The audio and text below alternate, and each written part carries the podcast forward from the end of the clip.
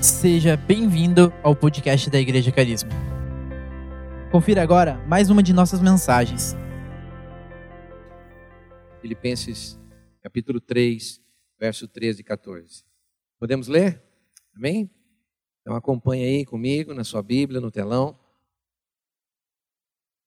Irmãos, não pensam que eu mesmo já o tenho alcançado, mas uma coisa eu faço, esquecendo-me das coisas que ficaram para trás e avançando para que para as que estão adiante.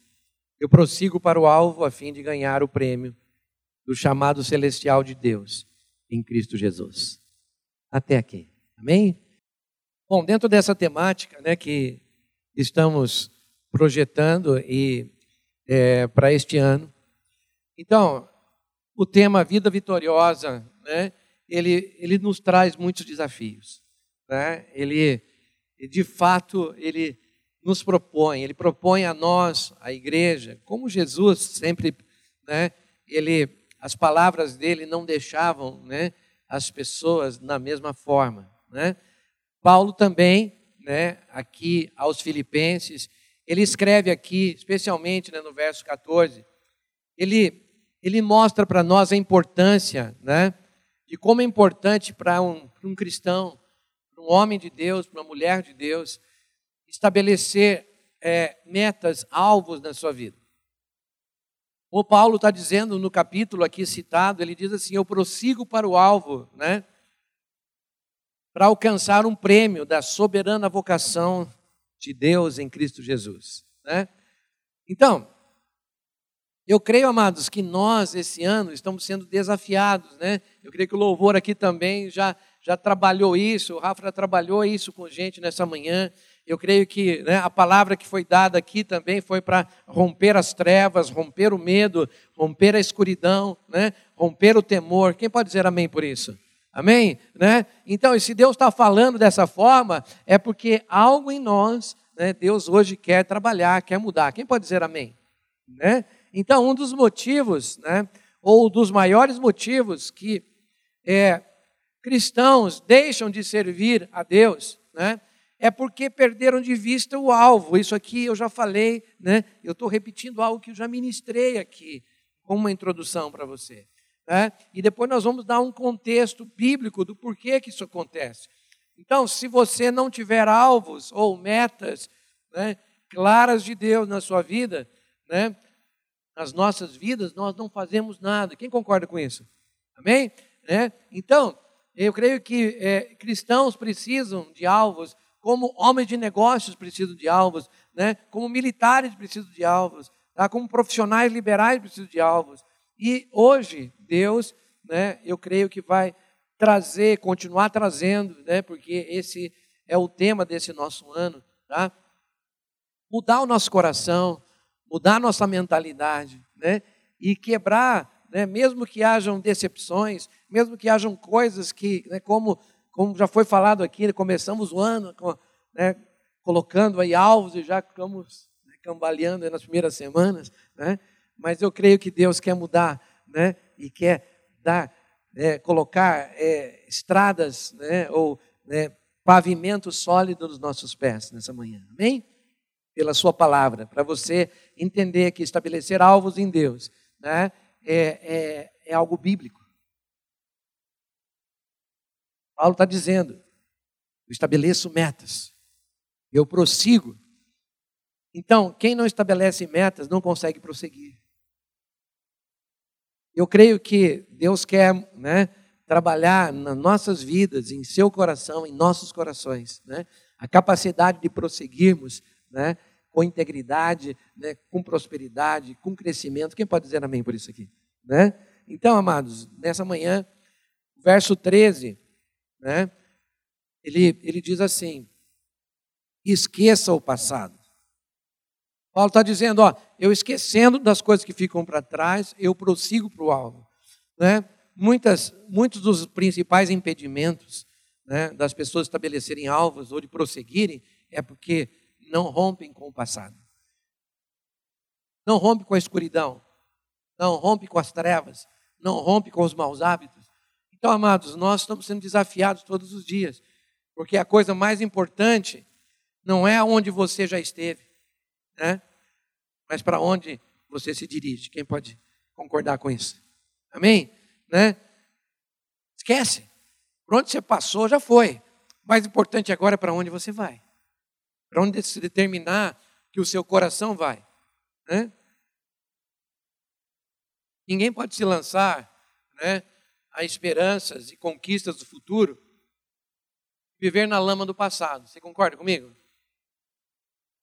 Porque muitos de nós, às vezes, chegamos nessa fase, nessas estações, né? alguns até nem gostam de virada de ano, porque tem, né? começa uma retrospectiva e às vezes ela faz a sua própria e não gosta daquilo que vê.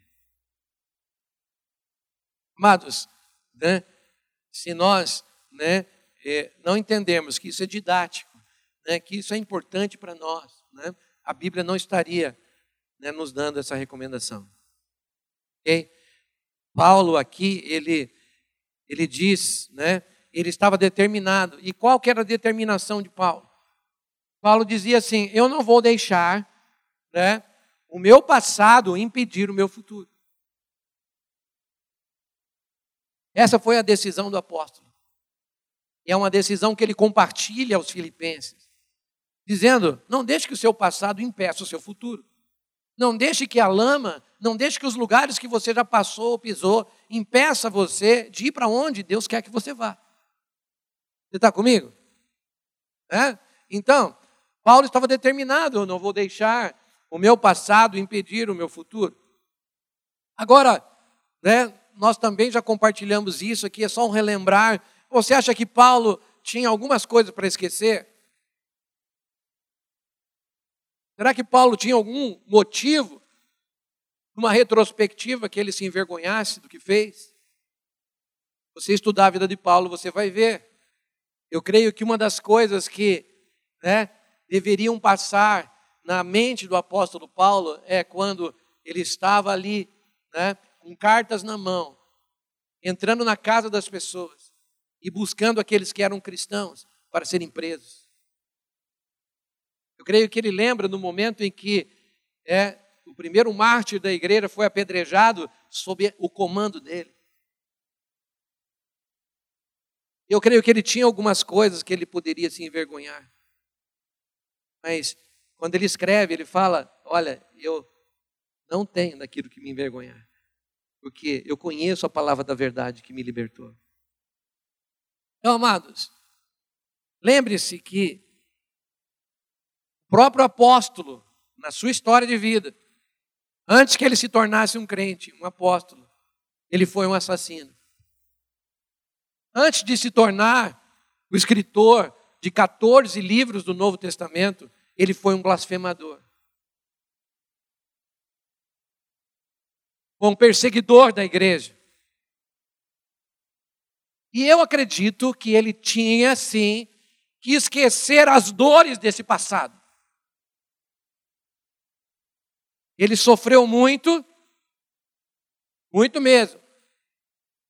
Tanto que no, quando Jesus apareceu para ele no caminho de Damasco, Jesus falou para ele: Você vai entender o que é ser perseguido e sofrer pelo meu nome.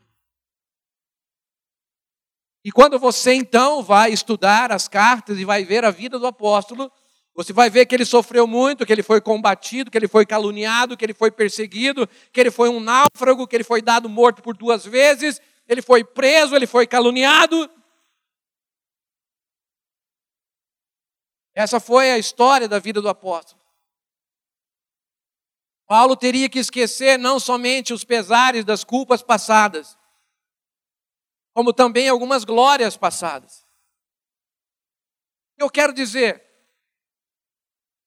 e eu e você, quando em estações da nossa vida, né? Em momentos da nossa vida, eu creio que este é um momento para a gente fazer essa reflexão. Né? Tá? Você também terá que limpar as gavetas do seu passado e esquecer as falhas passadas, se você quiser prosseguir com Deus. Quem pode dizer amém aqui? Amém? Né? Porque é muito comum encontrar pessoas que carregam pesar dos fardos do passado e deixam crescer raízes de amargura em suas vidas, que os aprisionam, e essas raízes, então, que têm origem no passado, amarram o presente, porque a pessoa não consegue viver feliz o presente, né? e compromete todo o projeto de Deus na vida delas, todo o futuro.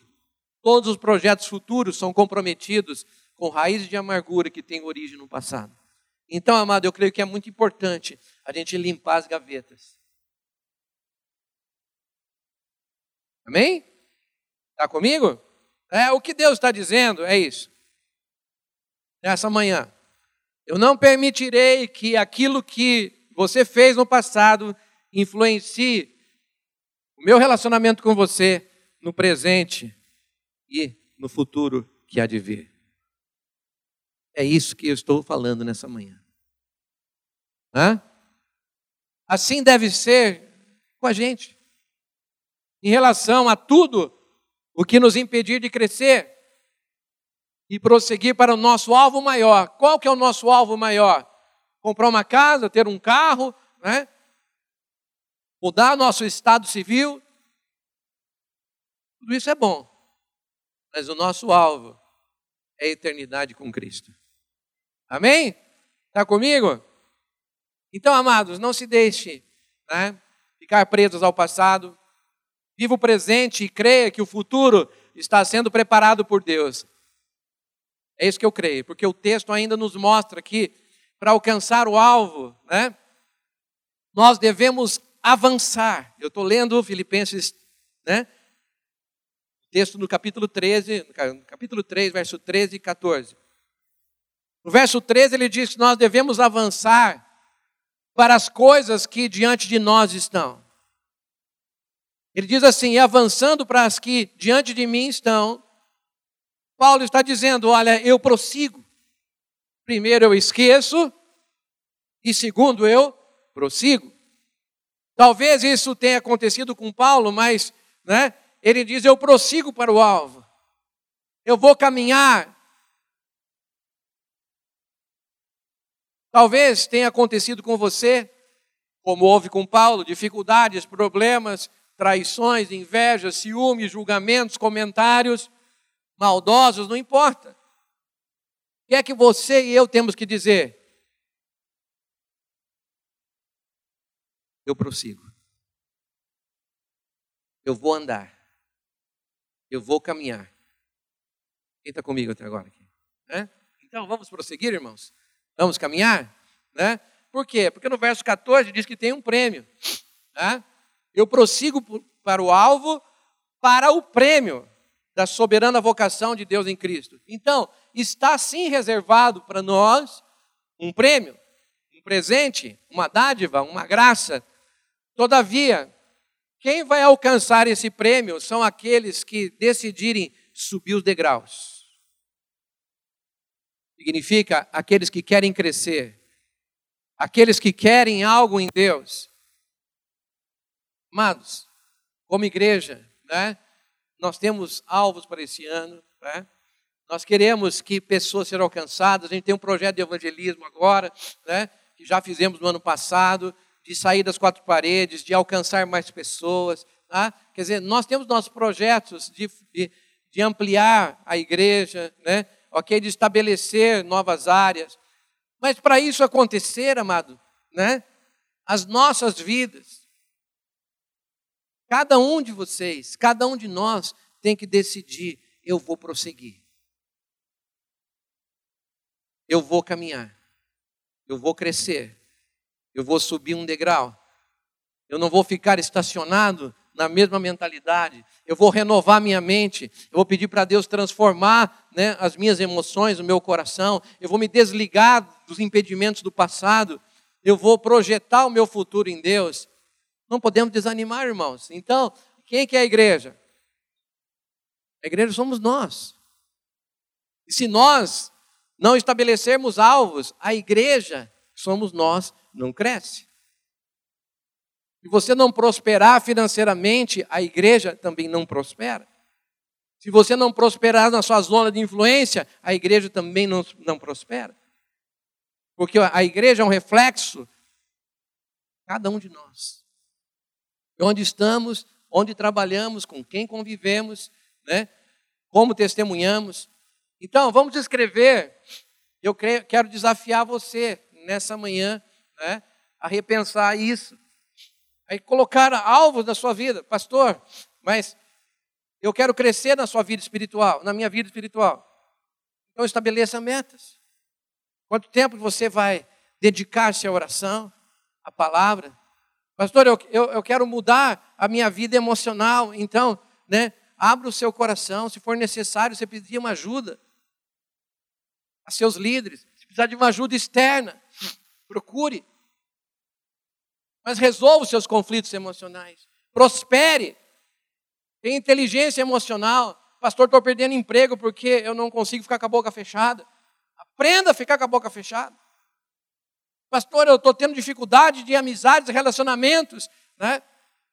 Mas eu sou teimoso, eu sou turrão, eu sou egoísta. Trabalhe isso.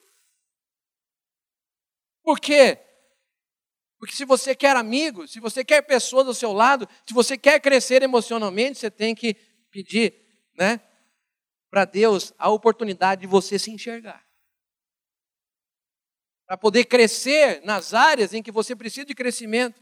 Pastor, eu preciso né, ter alvos na área física, preciso melhorar. Né? A balança está dizendo que tem alguma coisa que está em desequilíbrio. Né?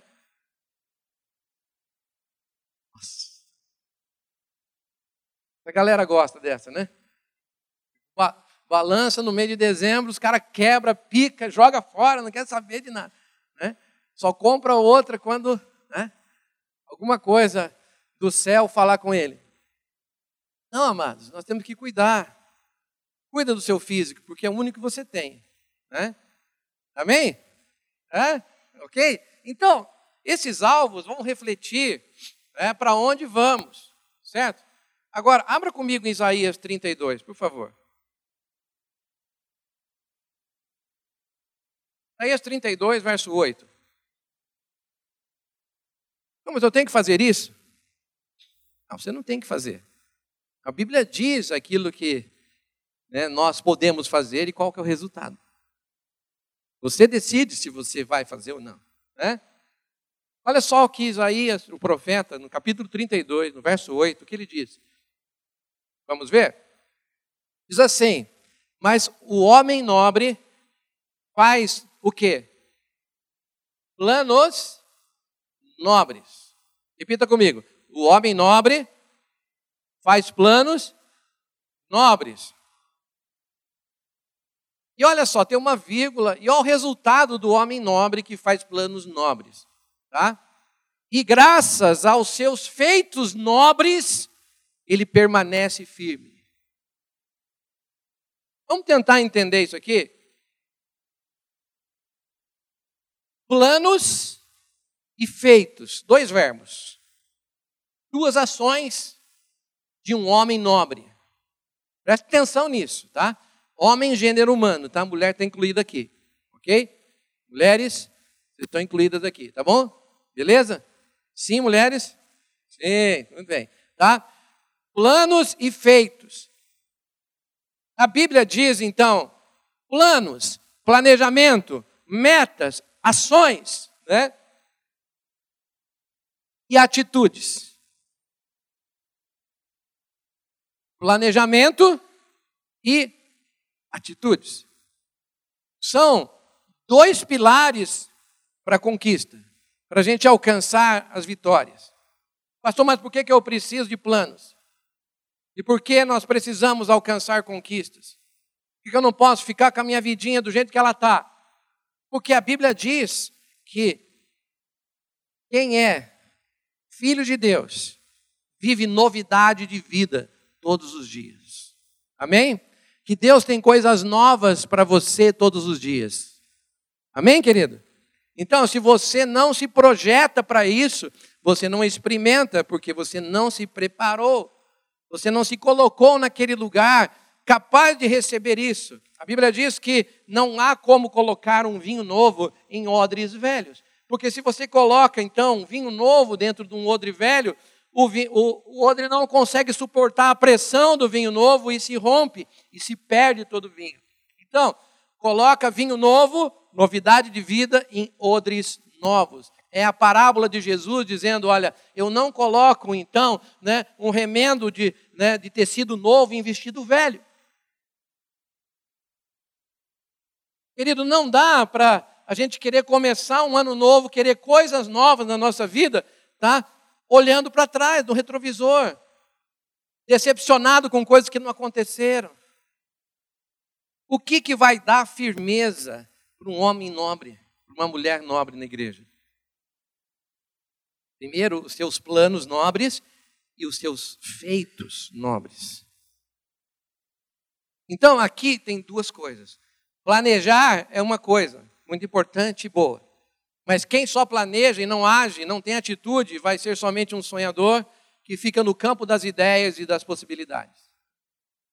E por não realizar esses planos que fez, ou nem tentar fazer planos, né, torna-se uma pessoa fraca e instável.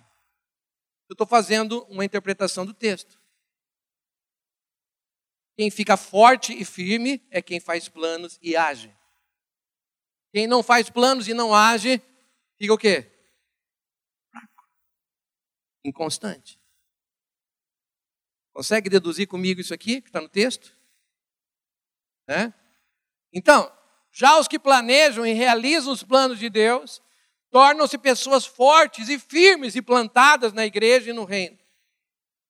Uma decisão que temos que tomar, amém? Quem aqui quer ser forte, ser plantado e firme? Alguns querem. Vou perguntar de novo. Quem aqui quer ser forte, ser plantado e firme? Amém? Então, isso aqui não é, um, é, é o que a Bíblia diz. Então, por que eu estou justificando, trazendo uma base para você? Né? Porque alguém, ah, mais um tema. Não é isso, amados. Isso aqui é um desafio bíblico para o teu coração, para o nosso coração. Por que vida de vitória? Porque a Bíblia diz isso. E para você encontrar uma vitória, você tem que fazer planos estratégicos e tem que ter ações estratégicas. E tem que aprender, então, né, a trabalhar a sua vida pessoal, a sua vida espiritual, a sua vida emocional, os seus projetos profissionais, para que você experimente essa vida de vitória e permaneça firme. Por isso que eu afirmei antes, aqui no início, que muitas pessoas que não fazem planos acabam não ficando na igreja. Por quê? pessoas instáveis e fracas e que não permanecem. É o que o texto bíblico diz, não é o que eu estou falando. A igreja, que somos a eclésia, somos nós, né? Somos chamados para uma vida de vitória. Quem pode dizer amém por isso aqui? Então, nós seremos desafiados a enfrentar os nossos medos. Seremos desafiados a enfrentarmos as nossas inseguranças e traumas para andarmos juntos em unidade nesse ano, né? nesse desafio, nós devemos, primeiro, querido, romper com o passado. Avançarmos para as coisas que estão diante de nós e buscarmos o prêmio. São essas três coisas que o apóstolo Paulo nos diz: rompa com o passado, avance diante das coisas que estão diante de você, tá? E prossiga, né, com uma visão do prêmio, né? Qual que é o prêmio? Alguém sabe qual é o prêmio? Hã? Vida eterna, né? salvação. Então, amados, quando você consegue fazer planos, mas com a perspectiva correta, você não perde o foco. Eu creio assim, olha, muitas pessoas, ah, pastor, esse assunto aí, eu já, já já tentei, não deu certo. Pessoas têm medo de estabelecer alvos, sabe por quê? Por muitos motivos.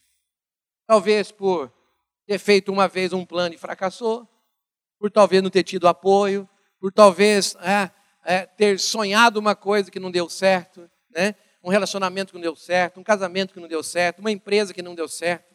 Queridos, isso não determina o seu futuro. Amém?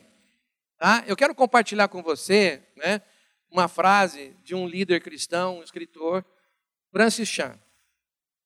Quero que você preste atenção no que eu vou falar. Ele diz assim: o nosso maior medo não deve ser o medo do fracasso, mas nós devemos ter medo de ter sucesso ou ter êxito nas coisas da nossa vida que realmente não importam. Eu fiquei com isso. Eu não tenho que ter medo do fracasso. Eu não tenho que ter medo de estabelecer metas. Mas eu tenho que ter medo de ter êxito em coisas que realmente não importam.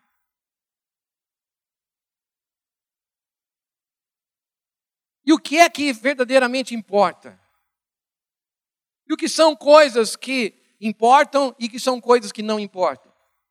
Eu creio que aquelas que não importam, queridos, são aquelas coisas, ou aqueles planos, ou aqueles alvos que você gasta tempo, que você investe né, seu tempo, investe os seus recursos, investe a sua vida, tá? Se determina a fazer que não considera em primeiro lugar a vontade de Deus. Isso é uma coisa que não importa. Você pode ter êxito em muita coisa, mas que for fora da vontade de Deus, essa de fato não importa. Alvos que não glorificam a Deus, e né, nós temos ministrado aqui nesse púlpito né, o que glorifica a Deus o que não glorifica. E traz glória para Deus, se Deus é, é de fato, as pessoas olham para você, uma carta lida e falam: olha, esse cara aqui, né, ele é diferente. A maneira de ser dele é diferente, a maneira dele se postar é diferente, a maneira dele falar é diferente, a maneira dele olhar é diferente, a forma como ele se porta né, é diferente. Sua vida está glorificando a Deus, está refletindo a glória de Deus na face de Cristo dentro do teu coração. Nós falamos que somos o que? Casa de você é a casa de Deus? Então, as pessoas têm que ver que ele mora aí. Simples assim, né? Não é simples, gente? É ou não é? As pessoas têm que saber que ele mora aí. E como é que elas vão saber que ele mora aí? É quando a sua vida glorifica o nome dele? É quando a sua forma de agir glorifica Ele, a sua forma de se relacionar mostra amor, compaixão, graça, misericórdia, perdão. Quando as pessoas veem que Deus está em você.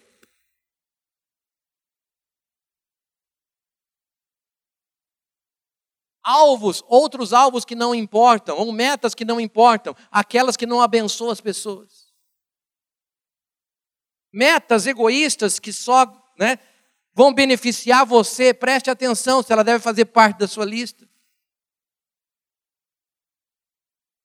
Porque alvos têm que glorificar a Deus, né? alvos têm que demonstrar né, que Cristo mora dentro de você, alvos têm que abençoar as pessoas que convivem com você. Quem pode dizer amém por isso aqui? Né? Ok? Né? Alvos na sua vida têm que abençoar o corpo de Cristo, que são os irmãos e a igreja. Se você começar a colocar né, esses filtros né, tá, nos, nas suas metas e nos seus alvos, você vai se livrar de muita coisa, de muita decepção, né? Ok? E porque muitas vezes né, pessoas não escrevem alvos por medos, né? Mas outras pessoas escrevem um monte de coisa lá, talvez lá 10, 15, 20 coisas, e você vai pontuar elas Quais delas glorificam a Deus? Nenhuma. Quais delas refletem a glória de Cristo? Nenhuma. Quais delas abençoam as pessoas? Nenhuma. Quais delas abençoam o corpo de Cristo, a igreja, os irmãos? Nenhuma. Então, reveja os seus alvos. Amém? Defina alvos nobres que estejam na vontade de Deus, que glorifiquem a Deus, que não sejam egoístas, que não sejam medíocres. Paulo diz assim: eu prossigo para o alvo, almejando o prêmio. Então, quando você estabelece alvos com o foco no prêmio, não tem como você ficar só nas coisas materiais, só nas coisas para si mesmo, só nas coisas do dia a dia. Né? Olha só, abra comigo em 1 Pedro, capítulo 1, verso 3.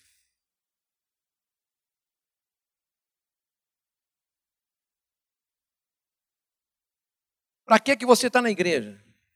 Para que, que você é a igreja? Por que, que você é a igreja? 1 Pedro, capítulo 1, verso 3, responde. Olha só, Paulo está dizendo, né? Lá em Filipenses ele diz: Eu prossigo para o alvo almejando o prêmio, a perfeição em Cristo, né? Ok? E Pedro está dizendo o propósito disso. Mas para que tudo isso? Então, o outro apóstolo, agora Pedro, ele responde. Olha só o que ele está dizendo. Para uma herança, o quê? Bendito seja Deus e Pai do nosso Senhor Jesus Cristo, conforme a sua grande misericórdia, Ele o que? Nos regenerou, Ele nos salvou para uma esperança viva, por meio da ressurreição de Jesus Cristo dentre os mortos. Né? Amados, Muitos pensam que esperança cristã é apenas para essa vida. E ao viverem assim se tornam né, dignos de lástima.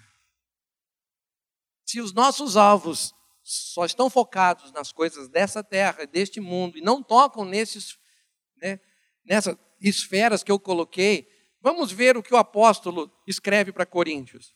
1 Coríntios, capítulo 15, verso 19. Por favor, Coloque no telão para nós. Olha só o que Paulo está dizendo. O mesmo apóstolo agora escrevendo né, para os coríntios. Se é somente para esta vida que temos esperança em Cristo, porque muita gente diz assim: ah, eu sou da igreja, eu estou na igreja, eu sou de Cristo, né? mas a esperança dele não está no céu, a esperança dele não está na eternidade, só nas coisas, nas conquistas materiais, nas coisas que pode receber, nas coisas, toma lá da cá, o que, que eu vou ganhar com isso? Olha só o que Paulo está dizendo. Se é somente para esta vida que temos esperança em Cristo, somos de todos os homens os mais dignos de compaixão.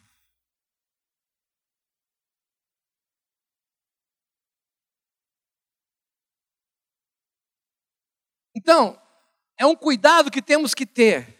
Né? Por isso que Paulo falou: eu me desembaraço de todo peso, me livro do passado, né? eu corro né, para as coisas que estão diante de mim, eu avanço, mas eu não perco a eternidade de foco. Porque se eu perder a eternidade de foco, eu me torno um miserável. Se eu perder a eternidade como foco, eu me torno alguém que só está na igreja por troca, por barganha. Eu me torno alguém que quer usar, como o Daniel falou domingo passado aqui nesse púlpito, né? que muitos pensam que Jesus, que Deus, é o Aladim, que ele esfrega e faz os seus pedidos.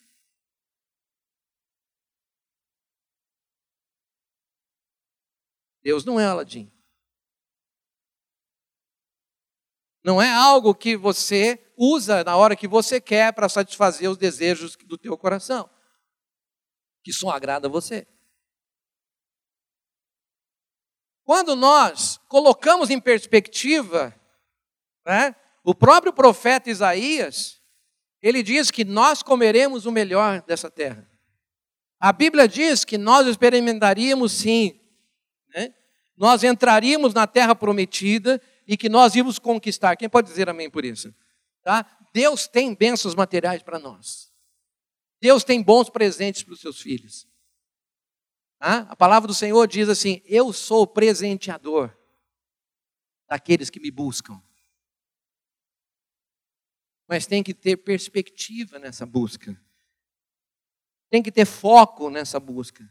Tem que ter meta nessa busca. Tem que ter, sim, intensidade, mas tem que ter profundidade. Tem que estar enraizado. Porque quando nós cantamos, eu vou construir a minha vida em Ti, não vou ser abalado, querido. Eu vou confiar somente em Ti. Isso quer dizer que temos que entregar a nossa vida, nossos alvos, tudo que temos, né? Para quê? Para que o nome dele seja glorificado através da sua vida, para que o mundo veja quem você é, veja a glória de Cristo manifesta no seu coração, na sua casa, nos seus alvos, na sua vida, na sua empresa, nos seus negócios, nos seus relacionamentos, nas suas formas de reagir, na forma de você ser como pessoa. Amém, amados? Né? Então, veja, devemos olhar para o alvo, para o prêmio destinado né, a quem conquista a vitória. E eu quero deixar aqui para a gente concluir, né, aquilo que está em Apocalipse 2, 7. Esse grupo de louvor está comigo aqui, nós já vamos ir para o final dessa, dessa reflexão. Apocalipse 2, 7. Olha só o que esse texto está dizendo. Acompanha comigo lá. Ao vencedor darei o direito de comer da árvore da. Qual é a árvore? árvore da vida. Que está no paraíso de Deus, que está no céu, né? E a gente caminhar um pouquinho mais no capítulo 2, no verso 17. De novo ele cita: Ao vencedor eu darei do maná escondido. Tá? Olha só no verso 26. Põe o verso 26 para mim. Aquele que vencer. E o que mais? O que está tá escrito ali? E fazer o quê? O que, que vai acontecer? Darei autoridade sobre as nações. Veja, no capítulo 3, no verso 12, está dizendo novamente: Farei do vencedor. Olha só, muitas pessoas falam, pastor, conta comigo, eu quero ser uma coluna na igreja, eu quero ser um sustentador dessa obra, eu quero fazer parte do ministério. Glória a Deus por isso. Vamos ler Apocalipse 3. Farei do vencedor o quê? Uma coluna. Então, as pessoas que querem ser colunas têm que ser primeiro vencedores. Pessoas que querem ser sustentadores têm que ser primeiro pessoas que têm uma vida de vitória e que se determinam a ter uma vida de vitória. Olha só, farei ao vencedor uma coluna no santuário do meu Deus e dali jamais sairá. Escreverei nele o nome do meu Deus. O Apocalipse está dizendo exatamente o que Paulo né, começou a nos falar. E para os vencedores, aqueles que lutam, há um prêmio. Está comigo, irmão? né? Ok? Há um benefício. Por isso nós não podemos nos abater e perder a luta sem esforço. Qual que deve ser o nosso alvo? Nós já cantamos aqui. Eu vou construir minha vida em Ti. Nós cantamos Jesus nesse louvor do começo ao fim. Né? Então, você acha que Deus está falando hoje para nós? Eu quero ser como Ele. É para Ele que eu corro, é para Ele que eu vivo, é por Ele que eu corro. Por que, pastor, que eu vou correr para alvos? Por que, que eu vou estabelecer metas? Não, você está estabelecendo o que? Ser parecido com Ele. Eu quero ser mais parecido com Cristo. Eu serei como Ele. Porque quando eu me encontrar definitivamente com Ele, face a face, eu verei como Ele é. Qual é o prêmio? O meu prêmio é Cristo. É a Ele que eu quero. E eu alcançarei de modo completo quando eu acabar a minha carreira. Querido, se você hoje for promovido, a sua senha chegou hoje. Ou se for daqui a tantos anos, não importa qual vai o seu dia, qual é o dia que você vai acabar a sua carreira. Importa que você nesse período que você viveu, seja ele curto ou longo, que a sua vida glorificou. E você não se dedicou a ter êxito em coisas que não importam. É por isso que nessa hora muitos desesperados falaram: Meu Deus, eu dediquei a minha vida para coisas que não importam e agora eu estou morrendo. Eu não tenho salvação. Eu não tenho esperança. Irmãos, não importa em que estágio você esteja na corrida. Você, Paulo está dizendo, né, aos atletas que correm no estádio, não importa o estágio que você está na corrida. Se você está perto ou se você está lá no comecinho da carreira. Eu peço para você que está aqui, que faz parte do corpo de Cristo, da igreja do Senhor, não tire os olhos do alvo. Amém? Não esqueça que tem um prêmio guardado para lhe ser entregue. Então, como filhos de Deus, nós temos um alvo claro. Qual que é o nosso alvo claro? A nossa pátria celestial, porque o nosso lugar não é aqui, querido. É ter um corpo glorificado como o Senhor Jesus. Nosso alvo é o céu, é entrar no reino, é participar do milênio é ser um desses vencedores aqui do Apocalipse. Esse é o meu alvo. Eu quero desafiar você durante todo esse ano a repensar toda a sua vida. Você deseja ser um desses vencedores do Apocalipse. Se você quer,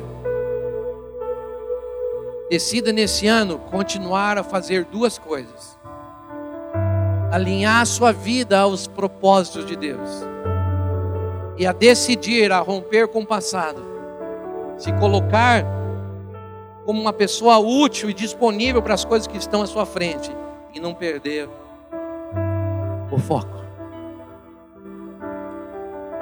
Não perder os olhos da eternidade. Se você fizer isso, querido, você vai experimentar, sim, aqui, ainda nessa vida, vitórias naquelas áreas em que você sabe que você não pode. Você sabe que não é capaz. Mas ele não mora aí? Mora ou não mora? Ele está aí dentro.